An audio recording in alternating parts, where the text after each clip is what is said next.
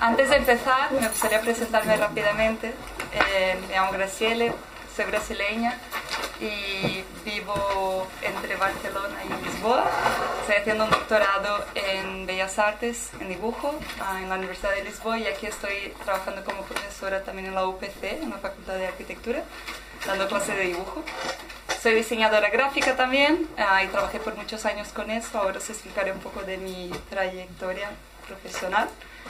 Y ah, también soy investigadora en dibujo entonces, y artista. para, antes de entrar en la, en la, charla, me gustaría hacer un pequeño experimento con vosotros.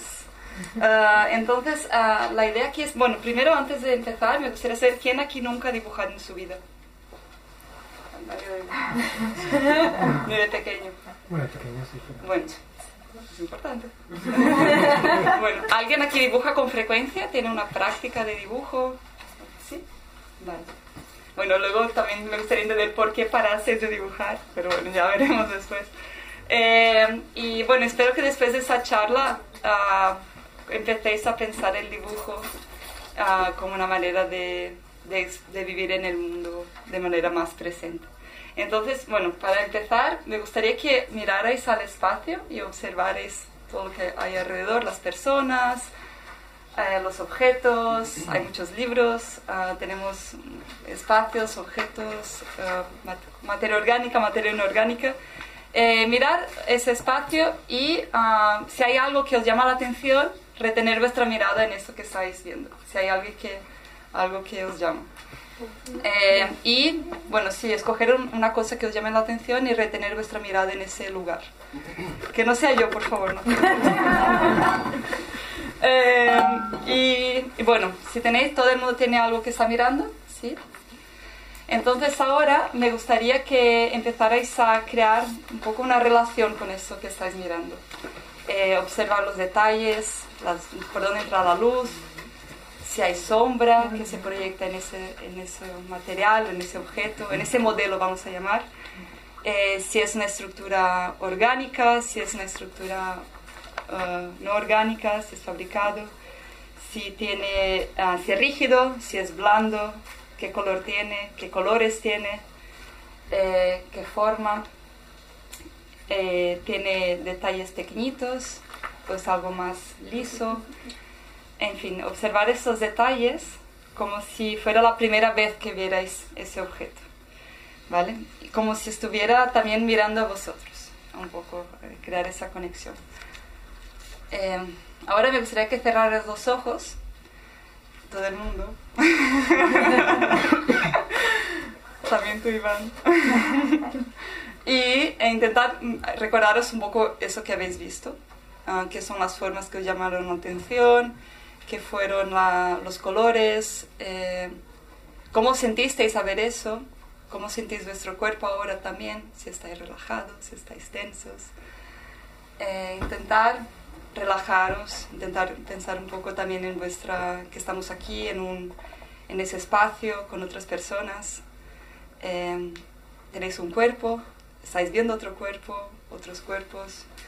Y, y bueno, ahora podéis volver a abrir los ojos y sin ah, dejar de mirar ese objeto o ese modelo que estáis viendo antes, no miréis a mí me gustaría que cogierais ahora el, el, lápiz, el bolígrafo, lo que tengáis, y sin mirar el papel, manteniendo la mirada que tenéis a ese objeto, empezáis a como que acariciar ese objeto con, la, con el lápiz. Uh, como si estuvierais uh, intentando conocerlo a través de la mirada y que vuestra mano siga un poco eso que estáis viendo. No necesitáis sacar el lápiz de la, del papel, sino que, y sin mirar el papel también, vais simplemente como siguiendo como si fuera una hormiguita que va caminando por ese, por ese objeto y descubriendo las formas, los detalles. Ya eh, no podemos mirar el papel. No podéis mirar el papel. La idea es que no, que lo importante es la mirada. No, aquí no se trata de dibujar bien o mal. Sé que muchos estáis preocupados con el resultado. No importa. Eh, no se trata de ser creativo tampoco ni de, ni de producir. Quizás una será, será simplemente una línea que saldrá, pero lo importante es que creéis esa conexión con lo que estáis viendo. Que, ¿Puede levantar el lápiz? Mm, solo si quieres, pero mejor no. Eh, si el lápiz se sale del papel, podéis volver ah, al papel otra vez. Y dejar como que, que, la mano os lleve un poco por eso que estáis viendo. Intentando mirar los detalles. Eh, si, os, si queréis podéis dibujar líneas, podéis dibujar las sombras, las luces. Dejaros llevar un poquito por eso que, que la mirada os, lleve y la mano también va, va siguiendo. Tenéis libertad para escoger caminos, quizás mirar los espacios negativos que hay en ese, en ese objeto, los contornos, dónde empieza, dónde termina, un eje, una circunferencia, si hay tensión, por ejemplo, quizás el lápiz puede mostrar esa tensión, ese cuerpo que tiene más rígido o más suave.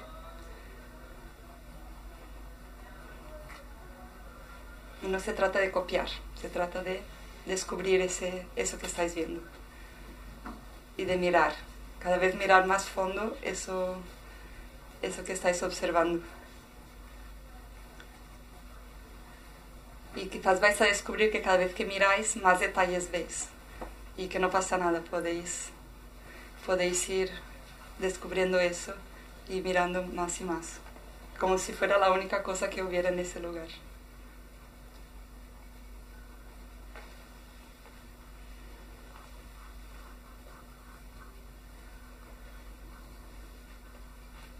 No hace falta que os esforcéis tampoco para hacer algo muy elaborado, sino no penséis mucho, dejaros guiar un poco por eso que vuestro cuerpo también os dice que hagáis.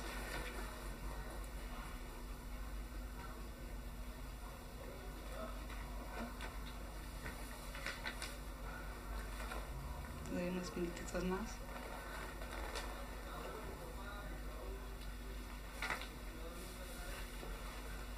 Ir acariciando el objeto como si nuestra, nuestra mirada, como si estuviera tocando con los ojos y el papel y el lápiz en el papel. Bueno. Eh, bueno, creo que eh, ese es un experimento de atención plena, un poco pensando como eh, que si la, la, idea es que logréis crear una conexión con eso que estáis observando, que es lo que se llama contemplar algo. Eh, como os he dicho, la idea no es producir algo uh, con un resultado final uh, bonito, creativo, sino que se trata de aprender a mirar. Eh, ahora, uh, sin mirar el papel, giramos la hoja y al final de la charla podemos, puedo recoger y dejar aquí para que podamos también mirar los dibujos de los demás, ¿vale? Em, bueno, em, entonces, mi investigación de doctorado, eh, que ahora estoy estudiando, se trata de, del concepto de slow drawing. Y os voy a contar un poco cómo, cómo llegué a eso. Esa fue una de las prácticas que se puede hacer que se trata de mirar eh, al mundo de una manera más contemplativa a través del dibujo. Eh, mi, en, el contexto que surgió esa, esa investigación fue un poco a través de mi propia vivencia, que ahora estoy buscando a través de la academia encontrar metodologías que, que me ayuden a, a, probar un poco eso. Pero, pero bueno, cuando empecé mi, cuando yo era pequeña yo siempre dibujé, dibujaba para mi madre es arquitecta, mi padre es, es, ingeniero, entonces también siempre hubo un poco ese estímulo. Yo dibujaba espacios, me gustaba imaginar cómo sería mi habitación, cómo serían las ropas de mis muñecas, eh, me gustaba mucho recortar, también hacer collages y eso también me estimuló a estudiar diseño, porque viene el diseño una manera de producir, digamos, ganar dinero con esa práctica que tenía, que yo pensaba que era creativa y visual.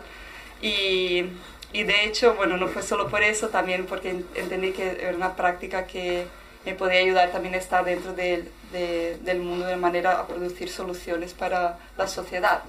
Y, y trabajé como diseñadora por muchos años, em, diseñadora gráfica en editoriales, también en, ah, como ilustradora y siempre cada vez más haciendo hacia las herramientas uh, digitales.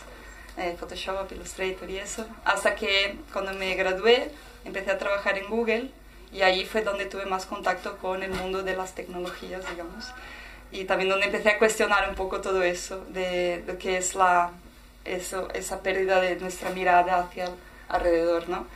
Y también en mi máster estudié cómo las prácticas eh, de las interfaces tangibles, por ejemplo, nos podrían acercar un poco a la experiencia táctil. Em, hello.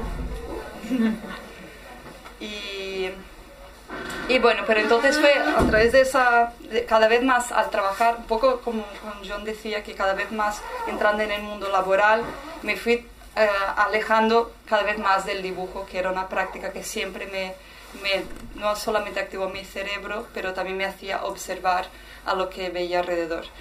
Y entonces en paralelo al trabajo que, que me estaba tan, tenía una era bastante exhaustivo en el sentido mental, también físico y con mucho estímulo de las tecnologías, volví a empezar, volví a, empezar a, volví a dibujar y también a meditar. Entonces fueron dos prácticas que en paralelo me ayudaron un poco con los síntomas que tenía de, de, esa, de las tecnologías. ¿no? Y, ah, y, bueno, entonces esas cuestiones de, del dibujo, la meditación empezaron a ser más fuertes en mi, en mi, eh, dentro de mí y empecé entonces a buscar un poco cómo eso se reflejaba en la sociedad. Y bueno, como sabemos, todo el mundo está, vive delante de pantallas, de televisiones, teléfonos, telescopios ah, y vivimos mucho en esa telepresencia, ¿no? ahora en pandemia sobre todo muchos estuvimos en casa, uh, en nuestras pantallas y, y cada vez más uh, dentro de lo que es ese ámbito digital, ¿no? Y que es algo que no podemos evitar, es el futuro y es algo que tenemos que convivir. Entonces, tampoco mi idea es como romper eso, es como intentar dialogar un poco a través de prácticas artísticas. Pero bueno, al final uh, lo que pasa es que, bueno, en griego tele quiere decir de lejos a distancia. Y entonces cada vez más uh, estamos lejos de, uh, cada vez más moviéndonos a la distancia, en la telepresencia, en la presencia distante de la, de la, realidad física. Y nos alejamos un poco de lo que es la, la experiencia de estar mirando algo que está delante nuestro, ¿no? Y... Y y bueno, eso tiene algunos impactos a nivel cognitivo, por ejemplo, eh, nuestra memoria y nuestro nivel de atención se pierde mucho cuando estamos mirando pantallas. Ah, también a nivel, por ejemplo, en los museos vemos que hay la gente cada vez más se queda menos tiempo mirando una, una obra de arte. En media son entre 5 y 10 segundos que una persona se queda mirando una obra y ya pasa a la siguiente. Antes se saca una selfie, muchas veces mira desde la pantalla a la obra. Y, y también en, en, en, las cuestiones digitales pasamos en una página web, se queda abierta entre 5 y 10 segundos también entonces en media. Y también, o sea, no creo que sea tampoco casualidad que nuestro, en nuestra, nuestra atención esté tan fragmentada, ¿no? Y, y, bueno, eso tiene impacto entonces, como he dicho, cognitivo, a nivel cognitivo, la cuestión de la atención, de la concentración, de nuestra percepción con las cosas.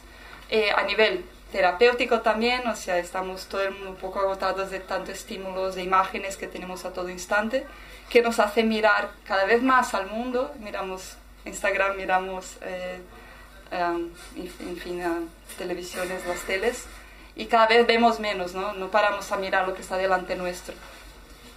Y entonces mi, mi, mi investigación surge un poco como una cuestión, un poco como un antídoto a, ese, a, ese, a esos movimientos que empezaron, o sea, hay, hay diversos movimientos como el slow food, el slow uh, looking, el slow art, que son movimientos que intentan como desacelerar un poco, no la mirada necesariamente, pero desacelerar procesos, un poco al contrario de la lógica capitalista de producción, ¿no? Uh, que es el consumo uh, pensando en los, en los, procesos de las estaciones, de producción de verduras y frutas, la manera de cocinar. En el slow art, por ejemplo, se trata de mirar una obra de arte en un museo mirar solamente una obra, intentar que esa obra eh, dialogue contigo de alguna manera, observar, pensar cómo el artista llegó a esa solución, por qué, cómo eso se relaciona con mi cuerpo. Todo eso está eh, dentro de lo que es slow art. Y, lo que vengo estudiando es el slow drawing. Eh, perdón, pero el slow art es sobre todo la imagen contemplativa o es a la hora de dibujar también... También puede ser, o sea, se trata un poco de dejar de más accesible ah, el arte, ah, pensando desde la vivencia en el museo, que vayas a un museo y puedas hacer una experiencia más inmersiva con la obra que ves, en lugar de estar como pasando de un lugar a otro. Pero también se trata de dibujar o de pintar más lentamente, no lentamente en el sentido igual eh, cuantitativo de tiempo, sino de cualitativo. Es mucho más cualitativo que cuantitativo. De pasar, de tener una experiencia más profunda con aquello que estás elaborando.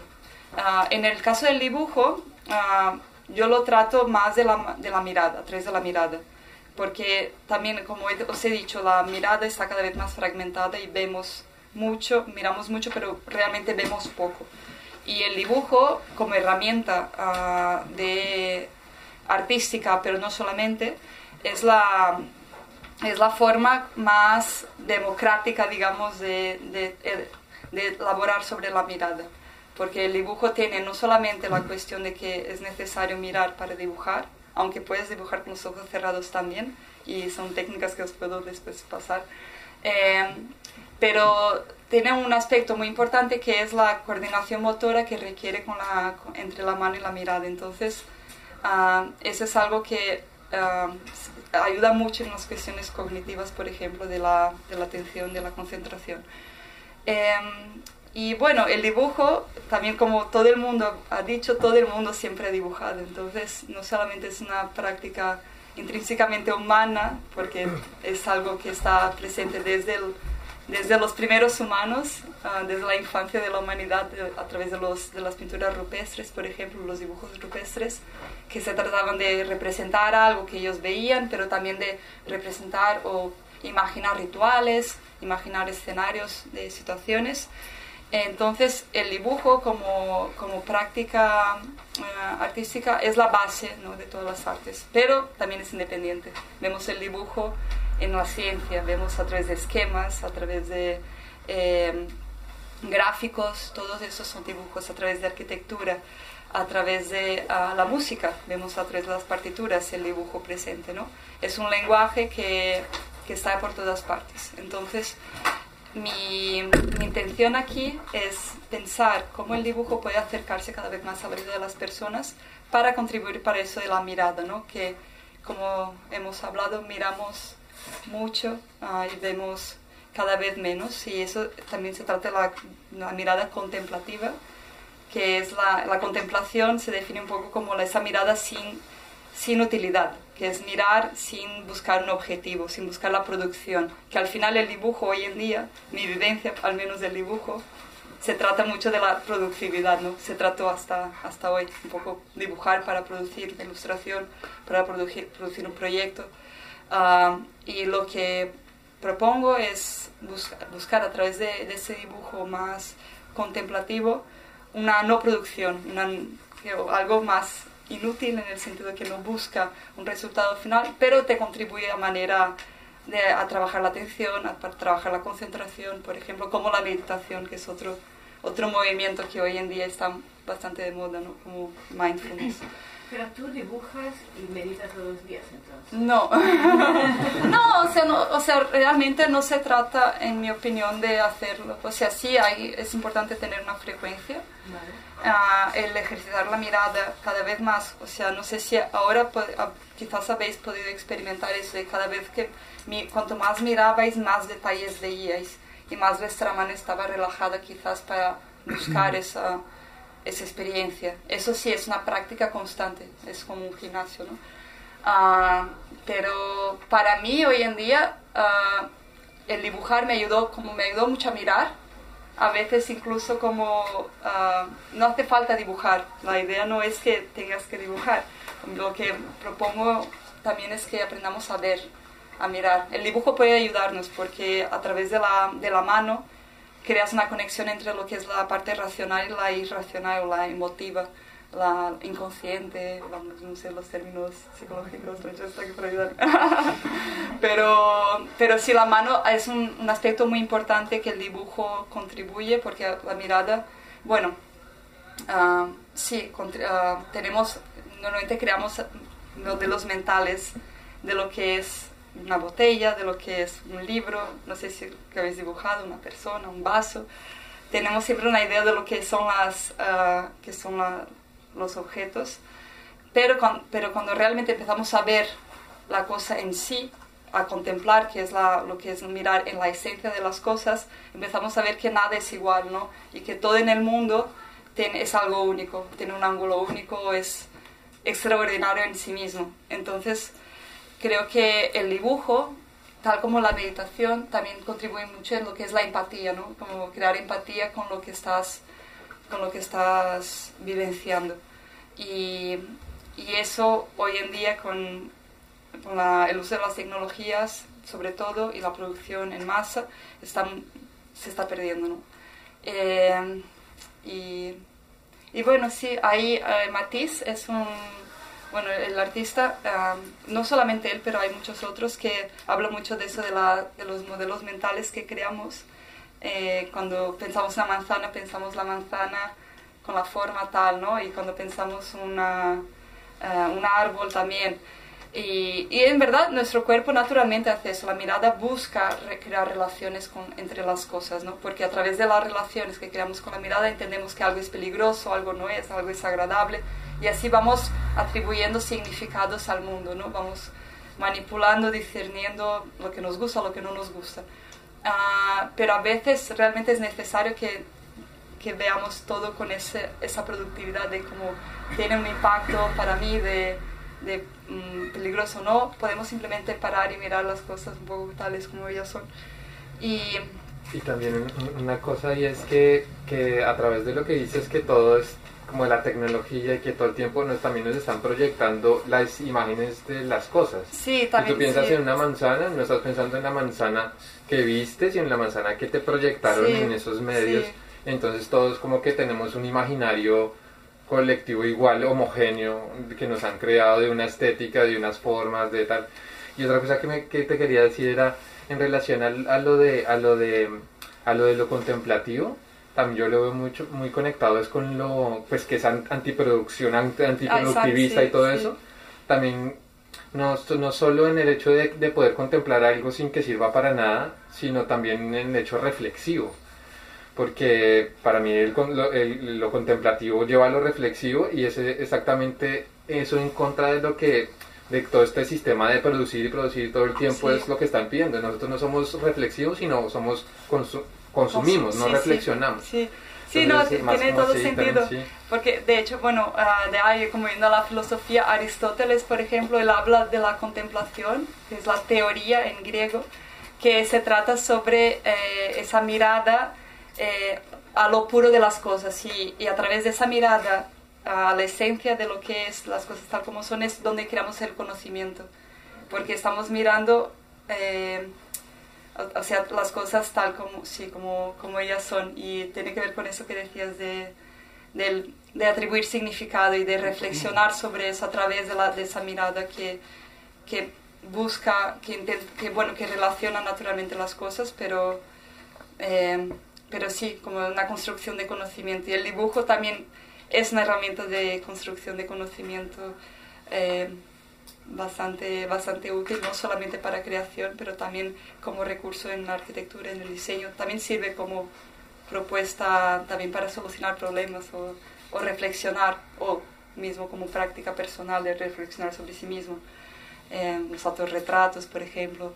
Eh, pero bueno, sí. Uh, Desarrolla el pensamiento crítico también, ¿no? Sí, sí. Tú observas, contemplas, reflexionas, tienes un pensamiento crítico. Sí. Y, y también para aprender a ver que no estamos solos ¿no? en el mundo, que es, o sea, cuando dibujamos otra cosa que es ajena a nosotros, empezamos a crear relaciones con, con lo que es el otro, ¿no? Y eso es algo que cada vez más en nuestras pantallas estamos alejándonos de eso. Ah, no es el dibujo la única herramienta para hacer eso, evidentemente, pero el dibujo como ejercicio de la mirada puede ser bastante útil como, como propuesta. ¿Y qué tipo de ejercicios haces con tus alumnos? Eh, pues ese, por ejemplo, lo he hecho.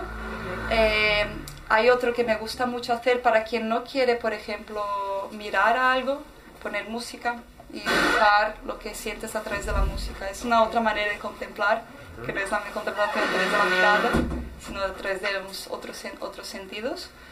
Eh, o sea, me gusta mucho explorar diferentes sentidos aparte de la mirada. Ah, por ejemplo, otro ejercicio bastante interesante, no sé si nos da tiempo para hacer, pero bueno, hacerlo en casa, es coger un objeto o que os den un objeto que no sepáis qué es y con la mirada al papel, entonces sí, al papel y no al objeto, solo vais como acariciando ese objeto y dibujando eso que sentís. Ah, las texturas, los colores que puedes intentar pensar qué color tiene y dibujas a través de la, del frío caliente, por ejemplo. Em, y, bueno, esa práctica de mirar y dibujar simplemente lo que, lo que estás viendo es algo que ya tiene muchos caminos puedes seguir. Yo recomiendo mucho, por ejemplo, tener la manutención de diarios gráficos. aquí tengo dos tipos, son uno pequeñito que cabe en cualquier bolso ah, y es un poquito más grande, luego tienes más grandes aún. Eh, yo intento llevar, no siempre lo hago. A veces simplemente miro, a veces saco fotos también porque me encanta fotografía.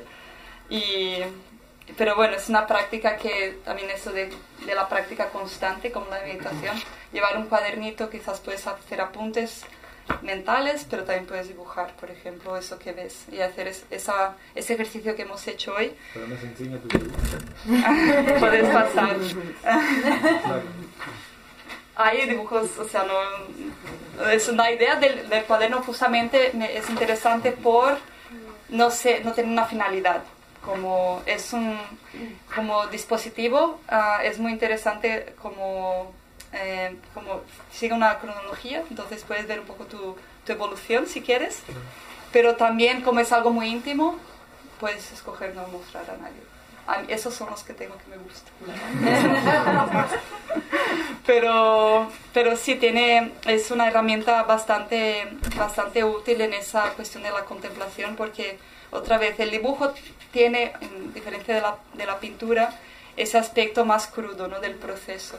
Que os recomiendo también que cuando vayáis a un museo intentéis mirar los dibujos de, la, de los esbozos de, de, los artistas, que hay siempre algo, hay muchas cosas interesantes que muestran mucho más de la parte intuitiva o instintiva, digamos, de lo que es el, el primer pensamiento que vino al artista al momento de hacer y todo su proceso. Ah, y bueno, el slow drawing que yo propongo se trata mucho más del proceso de hacer, el proceso de mirar y de observar que del resultado final. Ah, un poco también contra esa cuestión de la productividad excesiva. Y, y, bueno, también considerando que vivimos en una sociedad que tenemos que trabajar, tenemos que seguir haciendo nuestros proyectos, eh, tampoco estoy proponiendo que paréis vuestro mundo solo para dibujar, pero si tenéis cinco minutos como hoy que hemos tenido de poder pasar cinco minutos a mirar un objeto e intentar dibujarlo, ya es suficiente. Entonces, bueno, es eso.